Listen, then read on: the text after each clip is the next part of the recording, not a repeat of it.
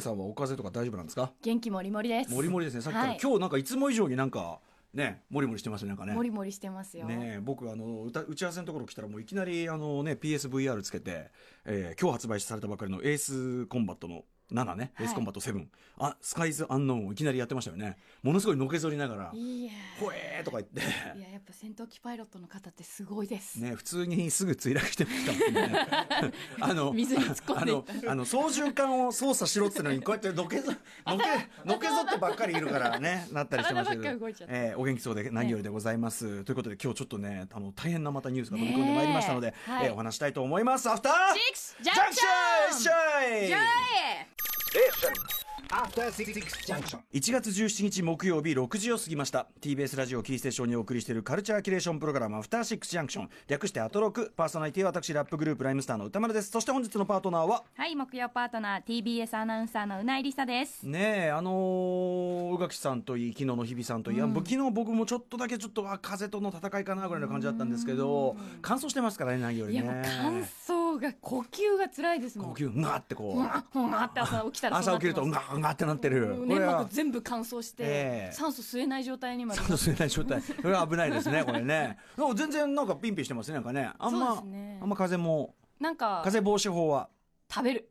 食べる。やっぱとにかく食べる。やっぱそうですよね。そのさあの菌をその、はい水際でこう倒すはい。力さえあればいいっていうのはありますよねこれね。だから食べるパワーがあるんだったら、うん。風にも負けない。うん。まあ、どっちがどっちが鶏が先か卵が先かみたいなところありますけど、ね、元気出なくなっちゃってみたいなところありますけどね、まあ、な元気で何よりでございます。えーということで、まあ、今日ねあのニュースとしては例えば、えー先ほどねあのうなえさんもプレイされておりました、はい。エースコンバット7スカイズアンノーン、えーこれは VR 対応でもう要するにコックピットにこう乗ってる感じでウィーンとこういけるという、えーでまあそのカルチャー的な関連で言うと、いキャンペーンモード、まあ、要するにオンラインじゃなくて、えーこうストーリーストーリーモード的なことかな、はえーのシナリオは、えー、とエースコンバット、えー、と4と5の脚本も手掛けてらっしゃったなんとあの「この世界の片隅」の監督、えー、と片渕素直さんが、ね。あの担当しているってだから、はい、片渕監督の、まあ、新作というかな、うんうんあのーという意味でもまあ、楽しみというか、うんうん。はい、注目されるエースコンバット7というね、まあ、もうちょっとあのうなえさんも運転をこう操縦をこう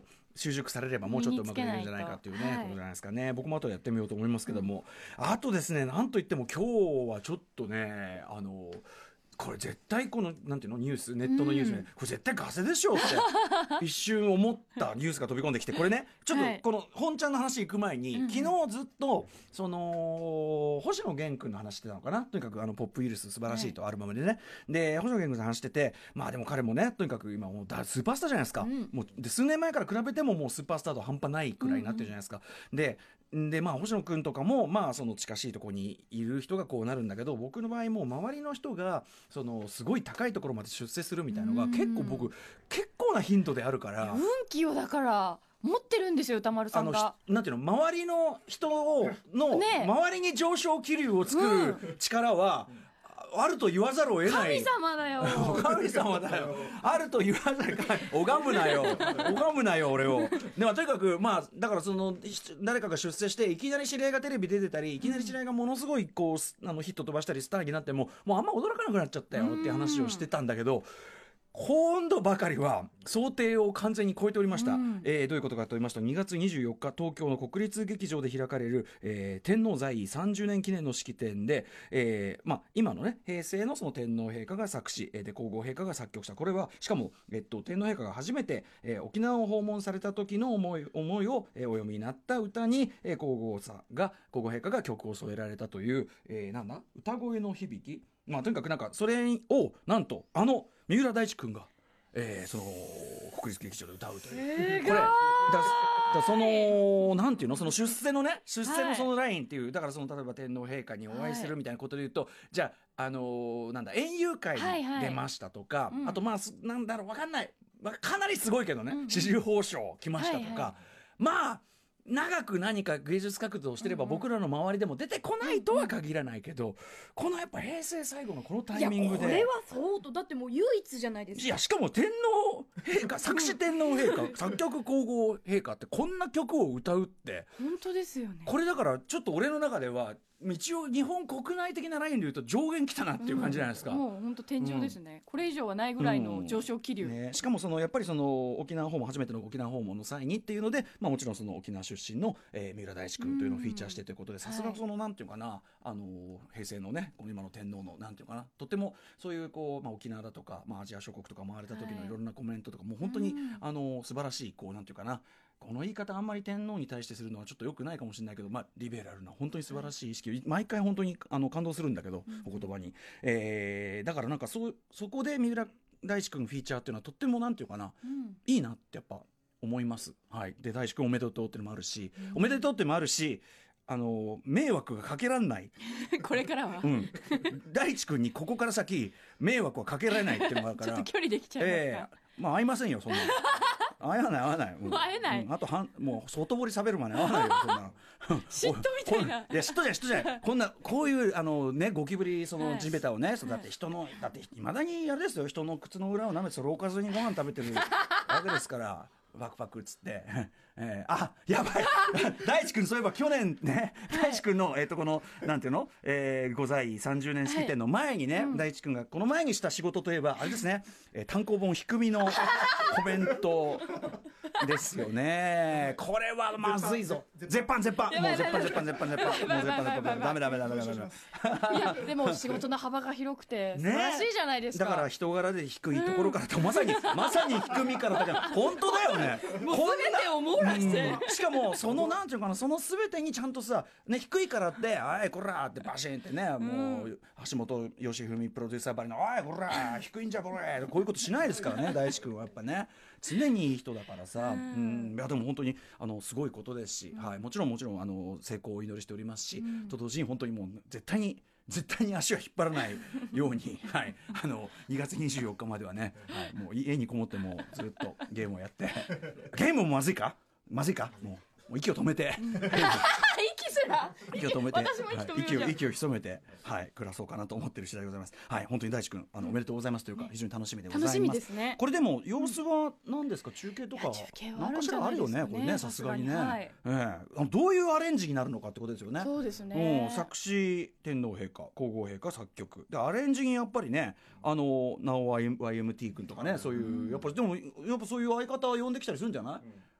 やっぱ大志君ってこう踊ったり振り付けとかどていうかどういうこあとー。どういう曲？現状踊りどういう？もあるんですかね。わかわかりませんうん、なのかどうしよう？呼ばれてねあの歌丸さん後ろでフィーチャリング後ろで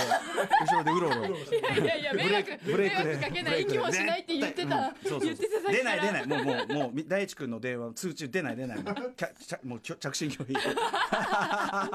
いや本当ねあのとにかくあの成功をお祈りしておりますということでございます。さあといったあたりでえっ、とさらりとですねウィンターソングはい。週に行きたいと思っております、えっ、となんだっけ？こ今日はですねあのウィンターソングがだんだんそのネタ切れになってきたっつって僕のその DJ ブ、ね、バッグの中から出すのもで昨日にはついにあの真冬物語2度目かけるというね。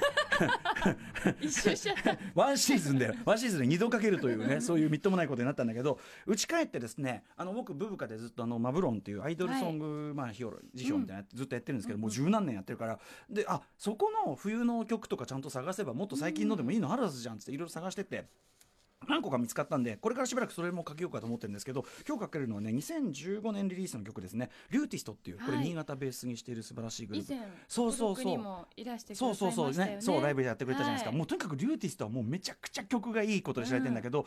多分この2015年ぐらいであ RYUTist はとにかく曲がいいっていうのがだんだんとこうイメージとして定着してきた頃で、えーでこの今日かけるですね、えー、とウィンターメリーゴーラウンドって曲をかけようと思うんだけどこれあの、えー、と作曲とか編曲を永井ルイさんという永井ルイさんというのは皆さんに分かりやすく言うと第2期タンポポです。うん。あの第2期タンポポ乙女パスタに感動とかああいうあのわかりませんか、まあ、あのモーニング娘。のユニットのあのタンポポ第2期タンポポっていうのははい。その永井ルイさんが、えー、と作曲してアレンジしたそういうブリティッシュポップ調っていうのかなすごいキラキラしたで、もうみんな大好き第 2,、は期タンと言ってますけどね。第2期タンポポの、まあ、手掛けられた永井ルイさんが手掛けられた曲で、まあこれはもういい曲間違いなし、えーただ一つ懸念事項としてはウィンターメリーゴーラウンドそのメリーというあたりであれ？これひょっとしてクリスマスソング？去年までじゃないの？みたいな感じ、うん。僕一応歌詞僕がざっくりチェックした感じだといやこれはメリーゴーラウンドの方であって、はい。ただ歌詞の一部なりアレンジの一部にクリスマス感等が感じられた際はシャンシャンシャンシシャンシャンとか、で、サンタとか言ってないまでも、感じられた際には、そこはもうご了承ください。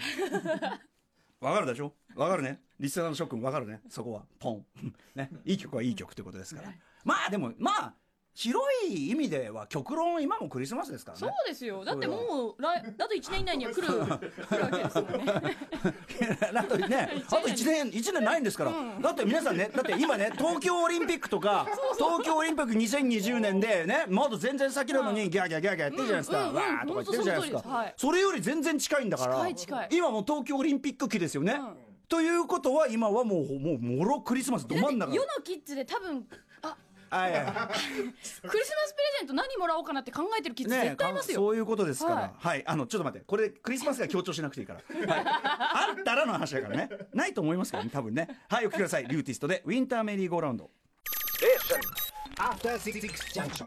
はい、えーということで、えーリューティスト2015年のウィンターメリーゴーラウンドを聴いていただいております歌詞をチェックしておりますと、はいえっ、とちょっとねえっ、とうないさんがねあこれはって言ったのは白いイルミネーション。って言ってるんですよね、まあでもただイルミネーションはさ別にさやってるとこはやって今ますから、ね、まだサカスとかやってんじゃん。ややってるしさ。で、えーこのね最後の今日のところの、はい。春が来たらもう少しだけ大人になるからってだから、うん。やっぱ春来たりなばというね。次をもう見越してる次の季節を感じつつそうそう。だあからるぐらいこれは年明けと言ってもうほぼ間違いない、ん。うん。まあ、ちょっとこのカンカンみたいなのがちょっと気になるっちゃ気になりますジョヤけどの鐘かもしれないですこれ。ジョヤはもっとだもっと明白にダメでしょそれ、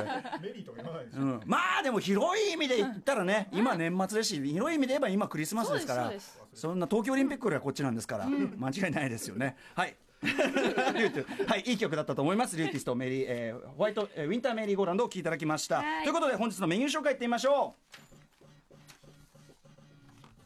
この後すぐカルチャー最新レポートでは森アーツセンターギャラリーで今日から開催されている新北斎展についてのレポートですその後は皆さんお待たせしました日本一のボールペンが決まる第8回 OKB48 総選挙その結果発表です。はい、そして、えー7時台のミュージックゾーンライブダイレクトは月1レギュラー DJ でプロデューサーの tofubeats さんによる月刊豆腐大百科。本日は、今年成人式を迎えたアーティスト縛りでうん、だから二十歳で、ね。縛りで、えー DJ ミックスしてくださるということです。はい。そして夜8時からの特集コーナー「 Beyond the Culture は何でしょ天才ビートメーカー J・ ディラとその DNA を受け継ぐ最先端ブラックミュージックとは特集、えーおよそ20年前ヒップホップやその周辺の音楽に決定的な影響を与えたトラックメーカー、まあ、要するにあの音楽を作る人ですね、はい。後ろに流れてるこういう今後ろに流れてるようなものを作るトラックメーカーって言いますけど、それが J・ ディラ、えー当時いかに J・ ディラさんの作ったそのビート音楽が革命的だったか、そして J・ ディラの影響は今の音楽にどのように残っているのか。これ本当に巨大な影響を残してますから、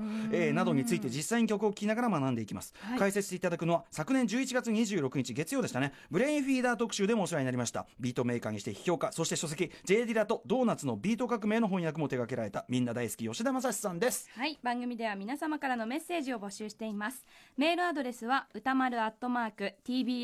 tbs.co.jp 歌丸アットマーク tbs.co.jp までお願いします。メッセージを読まれた方全員にめでたい番組ステッカーをプレゼントいたします。番組公式ツイッターインスタグラムも稼働中です。ツイッターの実況は「ハッシュタグ歌丸」ローマ字で歌丸でお願いします何かと便利な公式 LINE のフォローもよろしくお願いいたしますそしてこの放送はラジオでもラジコでもお好きな方法でお聞きいただけますパソコンをお持ちの方はラジコのサイトへスマートフォンをお持ちの方はラジコアプリをダウンロードして聞いてみてくださいそれではアフターシックスジャンクション行ってみよう After Six Junction.